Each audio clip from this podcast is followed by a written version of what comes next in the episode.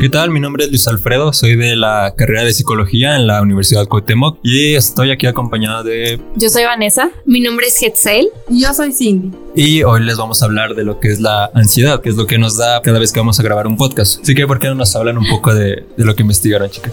Muchas gracias, Luis. Bueno, ¿qué es lo que sabemos de la ansiedad?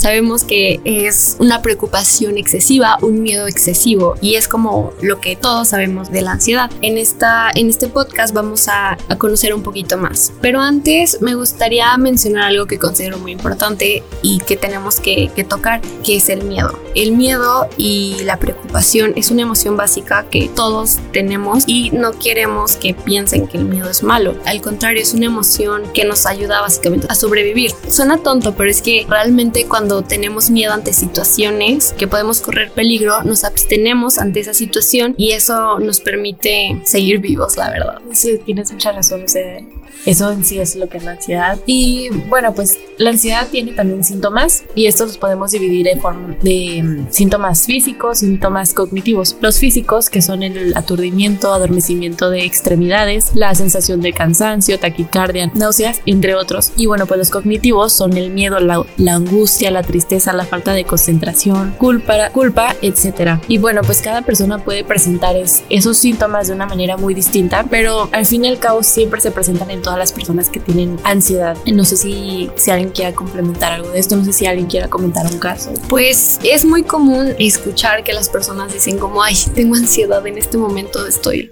sufriendo ansiedad, pero también hay que saber diferenciar entre los diferentes niveles de ansiedad y los diferentes tipos, porque hay tipos de, de, ansiedad. Es muy diferente a que estés ahorita nervioso o preocupado por un examen que vas a presentar o una situación que, entre comillas, normal que, que estés nervioso. Hayas sentido un miedo diario, un miedo por cosas que son irracionales y aquí es cuando entran los diferentes tipos de ansiedad. Existe que es la más común, es la ansiedad generalizada, que ya es una preocupación por problemas comunes. Estos pueden ser de dinero, de salud, trabajo, familia, pero esta preocupación ya es excesiva y pues no está bien porque ya te va a limitar a hacer ciertas cosas en tu vida, ya vas, ya afecta, te afecta a ti, entonces pues no es lo mismo a sentir un ratito una preocupación allá tener este trastorno. Otro trastorno, otro tipo de ansiedad es el trastorno de pánico, que aquí es cuando la, el paciente o la persona ya sufre ataques de pánico, sostiene, se monta como escenarios de miedo y estos miedos es, son muy intensos. Muchas veces no hay un peligro, pero para esas personas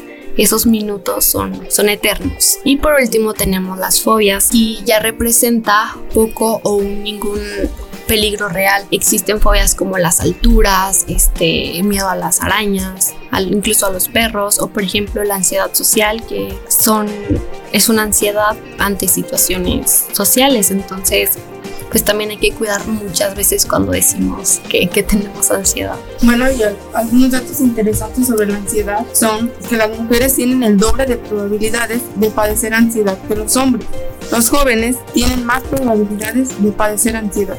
Las personas adictas a juegos o a internet son más probabilidades de sufrir ansiedad. A menudo, la ansiedad aparece con otras enfermedades mentales o neurológicas. Ciertas enfermedades están asociadas a unos índices de ansiedad altos. Las personas que padecen enfermedades cardiovasculares, cáncer, enfermedades respiratorias, diabetes u otro tipo de enfermedad crónica tienen más probabilidad de sufrir ansiedad. La ansiedad puede aparecer en personas con enfermedades crónicas o que no impliquen riesgo de muerte. Un pasado traumático puede ser causa de un elevado índice de ansiedad. También hay que vigilar los niveles de ansiedad durante el embarazo.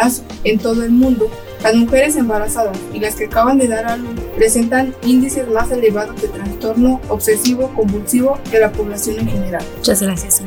Esos son, abordas unos puntos que son muy importantes y pues que deberíamos de conocer. Bueno, es que hay que como rescatar esto de que, por ejemplo, a mí este cuando me dio, no sé, mi primer ataque de de pánico, de ansiedad. De, es como bien dices, Hetzel, que es como, o sea, se siente como eterno. Y a lo mejor hay muchas personas que nos escuchan que no saben realmente qué les está pasando. igual les recomendamos que si sospechan de que llegaran a tener algún padecimiento o, o que su ansiedad es algo extrema, les recomendaríamos que fueran con su profesional uh, de la salud mental y buscaran ayuda este, para poder este, sobrellevar este problema. Sí, creo que es, es muy importante que se acuda con un profesional para tratarlo, pero también hay un factor muy importante que es el entenderlo, pero entenderlo por ti mismo. Y esto no es algo fácil porque lo vas a descubrir conforme pasa el tiempo y lo vas a descubrir conforme más vas adentrándote en lo que tú sientes. Y siento que así es como, como tú puedes conocer a qué se debe esa ansiedad que tú experimentas. Y bueno, pues hay que entender que todo viene desde nosotros y viene desde adentro. Esto que mencionas es muy, muy, muy importante y algo que tienen que tener en cuenta es que las personas que sufren o tienen ansiedad no es su culpa. No es como que, ay, quiero sentir estos pensamientos malos. No, o sea, es algo que no se puede evitar y hay que comprenderlo y entenderlo y pues acudir con un profesional, como nos comenta este Luis. Y pues eso sería como nuestro cierre. Esperemos que haya sido de su agrado este podcast. Y eso sería todo. Mi nombre es Luis Alfredo. Muchísimas gracias por escuchar nuestro podcast. Mi nombre es Vanessa y también les doy las gracias por escucharnos. Mi nombre es Cindy.